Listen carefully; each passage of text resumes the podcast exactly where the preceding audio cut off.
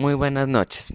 Hoy vamos a hablar sobre cómo hoy en día nos encontramos rodeados por diferentes medios de comunicación, los cuales, según ellos, están ahí para informar sobre lo que sucede en nuestro país y en el mundo. Pero en ocasiones los medios manipulan ciertas noticias para mantener controladas a las masas y que no piensen por sí mismos, sino que alguien más lo haga por ellos. Aquí me encuentro con mi prima, que viene a discutir en contra mía porque cree fielmente que esta ignorancia creada por los medios de comunicación crean felicidad. No sabes que no sé. Ah, no, tiene. Muchas gracias por invitarme. Me alegra estar aquí. Cuéntenos el porqué de su postura.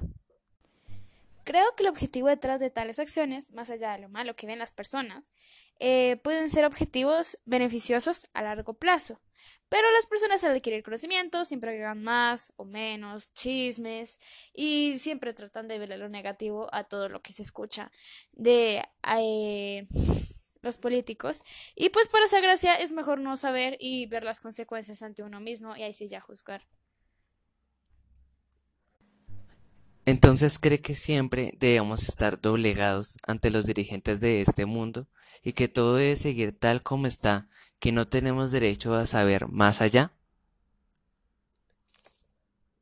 Sí, la misma Biblia dice que Dios es quien pone a los líderes en nuestro camino y que nosotros debemos obedecerles.